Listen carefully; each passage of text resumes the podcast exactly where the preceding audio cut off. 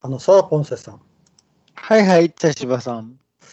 この前な、あのーゴールデンウィークの時に、オクラ出しって、えー僕らが前に取った、取って出してなかった分、う一。般公開してなかった分を出したんやけど、はい。そんな、その中であの、えっ、と、警視庁捜査一課長 っていう話をしたやろ。はい。あれが、えっ、と、4月の8日から6月の17日まで、うん。やりよったんよ、お今ー。年。はい。うん。で、シーズン5になるんかな、今回は。うん。で、またちょっとタイトルがすごかったけん、うん。このタイトルを検証していこうかなと思います。 うん。うんうん今回な、全10話やったんよ。うん。うん、全10話。で、一応な、この第1話からタイトルをちょっと揺れていくけん、うん。うん、ちょっと、また、どんな事件かを検証してみようかなと。はい。うん。よし、そしたらちょっと行ってみようかな。うん。あ、えっ、と、ちょっと簡単に言ったら、警視庁捜査一課長って言ったら、あの、テレビ朝日でしているドラマですね。で、あの、うん内藤隆さんが主役で、ううんん。あの刑事ドラマやな。内藤隆さんが主役の刑事ドラマですね。うん。よし、ちょっと1話からいってみるかな。第1話。えー女子駅伝連続殺人。限界ギリギリを攻める女 VS 新生チーム大岩。おー。げ限界ギリギリを攻める女。うんなん、なんのなん何の限界ギリ女子駅伝やけカーブの限界ギリギリなんやろかな。なんなんやろね。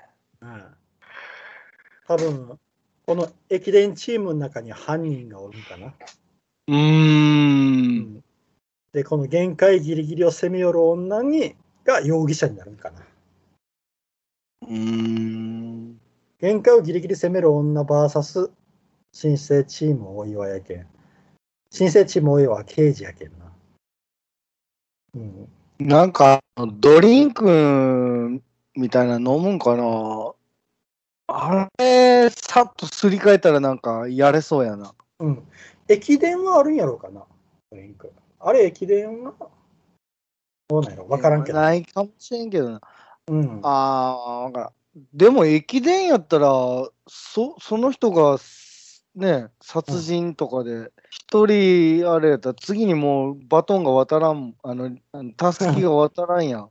うん。その同じチームの人は狙えんよね。もうだってあーそのチームリタイアになっちゃうもんね。そうか、そうか。どういう状況でこうやっていくのかからね、走り終わった人なをどんどんやっていくのか。うん連続殺人。あ、そうか、連続殺人なんや。そうなんですよ。一人じゃないもんね。そこの限界ギリギリっていうのが、その、たすきを渡すか渡さんかの限界ギリギリってことなんかな。 7区間、七区間あったら7人やうな。ん1チームずつ 潰していくみたいな。わあ、チームのやつ。これはすごい事件やすごい事件やな。な。うん。ちょっと、次、第2話いってみるかな。はい第2話。えー死を呼ぶ、元ギャルの人生相談。矢印だらけの謎エス テ。だそう矢印だらけ。もう謎、謎エステってタイトルが謎やろ。謎やな。し元ギャルの人生相談やって。しかも死を呼ぶんやって。ほうーん。ー。うん。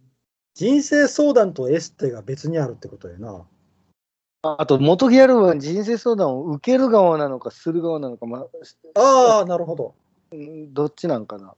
あ俺、は、うまあ、元ギャルが人生相談をかける方、持ちかうけんる方。かける方持ちかける方やと思って聞いたんやけどそれが普通自然自然かなと思ったんやけどじゃあ、このエステティシャンのところに、うん、行った方がいいみたいに言われエてス、テティシャンがもしかしたらそういう話を聞いてくれる人かもしれんな。ああ、で、そこに死を呼ぶ元ギャルが行って、うん、矢印だらけやけん、おいそれが意味わからへん。エステティシャンの元までたどり着けないっていうやん あれフ、ィールドワークみたいになったね。なんか前もスタンプラリー的な、なんか。うんうん前もここ通った気がするなとかって。ああ、なんか、いや、スーパーマリオの7の3やんな。 7の3って言われても思い浮かばん。お 7の4か。うん7の4のあの、お城の面やん、迷路になっとる。ああ、なるほど。あのー死を呼ぶ元ギャルやけん、来られちゃ困るけん、矢印だらけで先おるんかもしれんな。たどり着けずに終わって、うどこが詩を読んだ方がよくわからんけど。ん、いやいや、いやけん死を呼ぶ元ギャルに来られたら困るけん、矢印だらけで、かわしとるやん、じゃあ。かわいそう、そう、かわいそうに。殺人事件起きずに終わっとるやん。うん。そうかもしれんな。よし、じゃあちょっと次、第3話。第3話、えー警察コスプレ殺人。刑事好きオタクが星をあげるはてながついてる、うん警察コスプレ殺人。刑事好きオタクが星をあげるおおこれはちょっと面白そうやな。警察コスプレ殺人ということは、警官が死んどったんやけど、あれこいつ警官がじゃ警官じゃないってなったんかな。ああ、そうかそうか。で、刑事の格好をしたオタクがやってきて事件を解決するんやろかな。なるほどね。これ刑事ドロ、刑事ドラマじゃなくなるよな。うんうんうん。ん警察コスプレ殺人って、これあの、警官の格好をしとって殺されたんやって、警察に間違われて殺されたんやったら、なんかああ、結構ちょっとあれやな。悲しいもんがあるな。悲しいな。うん。うん。ああ、なんかすごいな。刑事好きオタクか。あの刑事はすごかったとか言って、あの刑事は伝説やったねって。うん。うん。うん。なんか元刑事の人って結構おるけんな、テレビのタレントさんに。ああ、うん。おるけんな。そういうとこから入ったんかな。うん。うん。よし、そしたらちょっと次、第4話次。はい。激辛シュークリームの殺意。抹茶をわさびに変える女。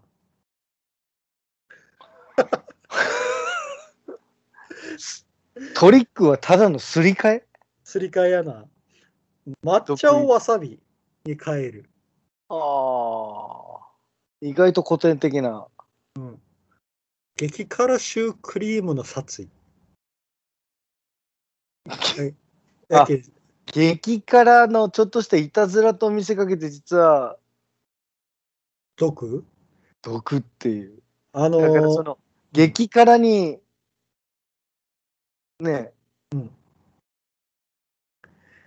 隠してそんなたちょっとしたいたずらではないぞという。あもしかしたら激辛シュークリームの中に毒を仕込んどって激辛シュークリームを食べて、辛い辛いと言うてお茶お茶っていう時にうんわさびの入った湯飲みを渡したんかな抹茶をわさびに変える女やけんあわさび茶みたいなのがあってそれを飲んでさらに辛い辛いパタってなっあた、ああそっちかもしれん ね。飲み物をに仕組んどんや。うんそっちやね多う分。ん、抹茶をわさび意に識さしといて。うんあ抹茶をわさびに変える女やけんな。なかなか、わさび、わさびの入ったお茶を。でうんそこにも毒が入っとったんかな。ーうん。ロシアンルーレットやったかな、初めは。シュークリームロシアンルーレットで、激辛シュークリームに当たるようにしとって、殺したいやつを。で、わさび、うん抹茶をわさびに変える女やけん、お茶の方に毒を入れていたと。ごくごく飲んで死んじゃったってやつかな。うんうんうんうん殺人事件かうんうんうん。なるほど。よしなかなかやね、なかなかや。なかなかや。次、第5話。着物ぐるぐる殺人。欧米好きの伝統職人と謎のコーラ。おーなかなか面白そうやな。着物ぐるぐる殺人。欧米好きの伝統職人と謎のコーラ。もうなんか、あんまり接点がないようなうんものを並べすぎ やな。情報量多すぎるわ。だけど、この伝統職人が犯人で欧米好きなんやな。着物ぐるぐる殺人が面白いけどな、もうすでにもう着物にぐるぐるに巻いたんやね。ガーって。顔も体も全部ガーって巻いて、で、その上からコーラ窒を、息コーラをドボドボドボドボって入れたよね。うんじゃないとコーラの使い道がわからんのやな。謎のコーラ。うん。着物をぐるぐる巻いて隙間からコーラを注ぎ込んだ殺人犯が欧米好きの伝統職人やったんや。うん。欧米に行きたいけど生かしてくれないっていうことでうん師匠を殺したんかもしれん。うんうんうんうんうんこれで一応全部使うことになるな。うん。なるほど。よし、した次、第6話。はいはい。変な前髪殺人。時を、時をかける学ランと消えた第2ボタン。最後からかましてきよるんよな。 変変なもん前髪殺人ってなんなんやろな。あのこれか、から変な前髪の男が殺されたんかな。ん。うん、多分そういうことかなとは思うけどね。時をかける学ランってなんやろ。ああ。時をかける学ラン。何壮大な感じにしとんねん。タイムスリップしとるやん、学ラン。ほんまやなで、第2ボタンが消えとったんか。うん。うーん。うーん。学ラン、学ランがタイムスリップして、第2ボタンが消えて。うん。で、殺されたのが変な前髪やったんやな。あわからん。ー全くわからんな。全くわからん な。本瀬さんは第2ボタンは誰かにあげた。ああげれるわけないやん、そんなもあ、僕な、僕もうちゃんとな、僕ちゃんと卒業卒業式の日に、ちゃんとボタンをきれいにこう、きれいにして、ピシッと学ランして、そのまま投稿して、そのまま全部揃ったままきれいに帰ってたな。家に。一個もかけることなく帰ってったな。ん。それこそ川に投げ捨てたんか思 った。自自分で。あのぜ あの前回のじいさんみたいに、前回の怖いじいさんみたいに、うん。 うん、綺麗にでボタン揃えていって、綺麗にボタン揃ったまま帰ってきた。あ、そうか。いや、俺、それも、俺も一緒やけど、うん、ちょっとそこで偽装工作せんところが男でいいよ。男らしくて。そう、カンと書いて男の方な。 うん。そうよ、そこはそうよ。偽装はせんよ。ねえそこで偽装したら、ちょっとそう、ダッサいわやな。そう家の前までびっしり全部揃えて帰ってきたよ。 全部取って帰ったりしても面白いけどね。悲しいよ。追いはぎにあったんじゃないかみたいな。うんああ、第2ボタンな。消えた第2ボタン。多分自分で剥ぎ取ったんやろうな。 この消えた第2ボタうン。ん。よし、次、第7話。うん。第7話は、犯人は心配性素人ピアニストの狂気紛失トリック。おう素人ピアニストっていう言葉がよくわからんないけどな。うん。素人ピアニストがピアノを使って殺人を行ったんかな。うん。グランドピアノを持ち上げて縛いたんやろか。うわあ、ガーンうん。で、それをグランドピアノを元に戻して、狂気はありませんって。うんうんうんこうのん。ピアノを持ち上げれるんですか って。っていうぐらいすすごい話やな、本当。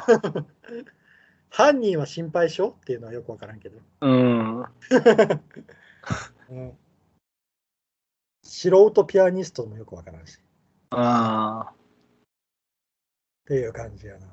うん。次、第8話。うん。第8話。丸抜クイズ殺人。賞金1000万円を奪う女と謎のギター男。ほこのギター男はもう多分旗ヨークやな。う。ああ。賞金1000万を奪う女は多分ユリアン・レトリバーやな。賞金千万。やけん、ザ・ W で賞金を奪ったユリアン・レトリバーを畑ヨークが追いかけおるっていう話。なるほどね。そういう話か。マルバツクイズ殺人っていうのは、松丸翔吾やな。多分松丸翔吾が絡んでるよ。ああ。うん。謎解き王やね。うんやけん、松丸翔吾がと畑ヨークがユリアン・レトリバーの1000万円を奪い合いよるっていう話や、多なるほどね。分。うん。っうん。 ていう感じとしか思えんな。うんうん第8話は簡単に解けたね。うん。謎はすべて解けたな。謎は全て解けたな。うん次、第9話。はい。最先端すぎる殺人。最新自転車に乗る容疑者女 VS 補助輪の女。ほう。電動アシスト付き自転車っていうやつやね。そう、を乗る容疑者の女と、それを追うのが自転車に乗れない補助輪をつけた女が追いかけよるんよ。なるほど。面白い絵やな。うんあれ、電動アシスト付きって、あの、まあ、うん楽なっていうだけで、別に最高速がすごいっていうわけじゃないけんね。ペダルが軽くなるだけやけんな。そうそうそう。あの、普通に原付とかの方が早いけんね。 そりゃそうやな。原付より早かったら思ってた気がするけど、自転車やないよな。免許せんせないけん。だけど別に補助輪あっても遅いとは限らんけんね。あもう補助輪脚力さえ。そう、脚力がすごくって、ただバランス感覚だけしょぼいっていうことやね。そうそうそうそうん、補助輪なしだなら乗れないっていうだけだけど。うんう。うん、だからこれはあり得るよね。普あ通にりえるよ。うん。ただ、最先端すぎる殺人なんやな。最先端すぎる殺人なの。うん、最先端すぎる殺人ってついてるけん、多分電動機付きアシスト付き自転車で引いたっていうのは最先端すぎるわけやないよな。違うな。トリックが最先端なのか。やけん、電動アシスト付き自転車で使ったトリック容疑者女が最最新自転車に乗っとるやけん。うん。なかなか迷宮入りやで、これは。うん。うん、確かにな。最新自転車がどこまで最新かは分からんしな。うん。うん、補助輪が、補助輪なあ最後補助輪持って戦う戦うんかな。補助輪でしばいたんかな。そう、補助輪でしばいたい。補助輪外してね。そう、補助輪外して、ネジ、ネジ外して、補助輪持って、しばいて使う。こういう、こういう武器やもんね。 こういう武器。俺曲がった、俺曲がって、うん。補助輪か。うん。最近見かけんな、補助輪。うん。うん。武器になるよ、あれは。うんまあ、だちょっと、最新自転車に乗る容疑者女を補助輪でしばくっていう絵しか思い浮かばんな。うん。よし、次、最終話。最初は、最終話。食品サンプルを作るカリスパ職人が殺害された。うん遺体が所持していたのは未解決事件のナポリタン。パリからカッパがカッパ橋を結ぶ殺意。そして笹川最後の事件に、長いな。うん、パリからかっぱ橋ってだいぶ離れとるな。ちょっとな、あの文章を解体していったら、えー食品サンプルを作るカリスマ職人が殺害された。うん。で、遺体が所持していたのは未解決事件のナポリタン。うん、、で、次が、パリからかっぱ橋を結ぶ殺意。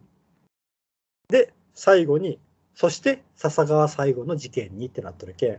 かっぱ橋がどういう意味があるんかがちょっとわからんのよね、その、俺らは。そう。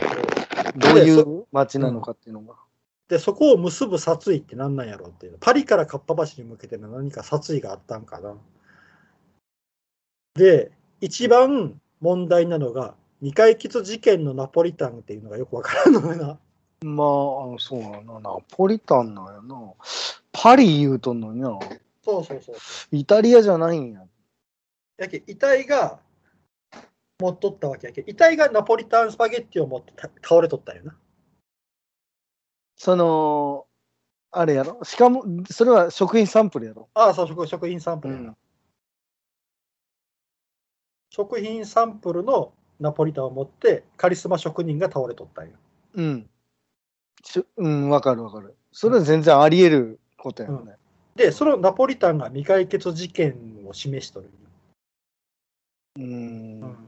そのナポリタンに何か過去の事件にそのナポリタンが落ちとったりしたんかな現場に ああ、うんさっきのじ補助輪付き自転車の犯人があ出てくるんやなものすごい自転車あーものすごいあのナポリタン好きやったかもしれんしねなるほどつながっとるんや、未解決やろ、うんだけどあのああれやなめっちゃ矢印で誘導しよったエステティシャンのああ未解決やろあれあ、そうか。死を呼ぶ元ギャル は、届かなんだよ、エステティシャンまで。人生相談しようとして行ったけど、矢印に誘導されて殺せなかった。未解決あ、でも事件が起こってな事い。件じ ゃない解決か解事件が決できてねえんかもしかしたら激辛シュークリームを食べた人が、わさび茶にも耐えられて、うんあ、事件起こってないわ、これも。ナポリタン出てきてないもんなナポリタン出てきてないよ。今までのやつこここで急に出てきたけど、ナポリタンが。未解決の鍵はナポリタンやね違うもんそうそうそうそう。未解、だけ遺体が持っとったんやけ。うあそのナポリタンが未解決事件につながってるよ。あはいはいはいで、パリからかっぱ橋を結ぶ殺意ということはうん、そのナポリタンナポリタンで結ばれとるんかなうんかっぱ橋とパリの美味しいナポリタンの店があるんかもしれん。うんその両方を通い合った犯人がおるんかもしれんな。うんで、その犯人を示すために、このカリスマ職人は、自分の作ったナポリタンの食品サンプルを握って倒れとった。 うんで、この事件を最後に笹川さんが引退ってことやな。笹川さんって誰なんなんか、あの、内藤隆のやりよる刑事の上司かなんかいないんかな。あああの内藤隆ではないんよ。自信じゃないんやねううんんなんか、うん。すごいなあこの題名から、長いわよな、まず。そうやな。前もやった時も長かったもんな。だ題名っていうか、ラテランやもんな、それ。当てらんやもんな。やっぱ最終話やけん力が入っとる。うんというか、まとめる力ねえなと か、ええ 前前回の時はだってあのすげえなってこれこれだけいろんなものを押し込むってすごいってやったけどいや、けど、普通タイトルやったらもっとシンプル、なんかタイトルのセンスあるんかな、これ、みたいな。まあ、それはね、うんわざとやろうけど。あのよくなあのシ刑ン事プドラルマに言ったら、下手やろ。題名。あの刑事ドラマはよくなあの、うんなあの短い単語にするやんあの目撃とか、そうそうそうそうそうそうよなんかそういうなんかキーワードをポンとかでいいのにそうそれやけど、あの例えば古畑とかやったら「なんとかした犯人」とかそういうタイトルですようん。喋りすぎた男とかそんなあのあ、やんああ、シンプルさのかけらがないもんねうん。でも、惹かれることない。あ惹かれるねいや、でも1話から想像させるっていう1話から9話までは一応短いんよ。ああまあそうか、最ね、最終話だけが長いように。短い言うけどあれた結構長いと思うようん麻痺してきとるけどうんあのーだってな、死を呼ぶ元ギャルの人生相談、矢印だらけの謎エステ。まあまあ長いよそれ2行は言っとる2行はあのうん原稿用紙で言うたら2行目に絶対かかっとる激辛シュークリームの殺意、抹茶をわさびに変える女。 2行タイトルだけで2行やでも、面白いな。面白い、面白いな。うん、これまだ続くんやろうかな。まだ続くんやったらちょっと注目やな。うんうんうんで、まだ内容を見ていないという、この2人とも見てないというね。見てないから楽しめるんやろうけど。うんうん。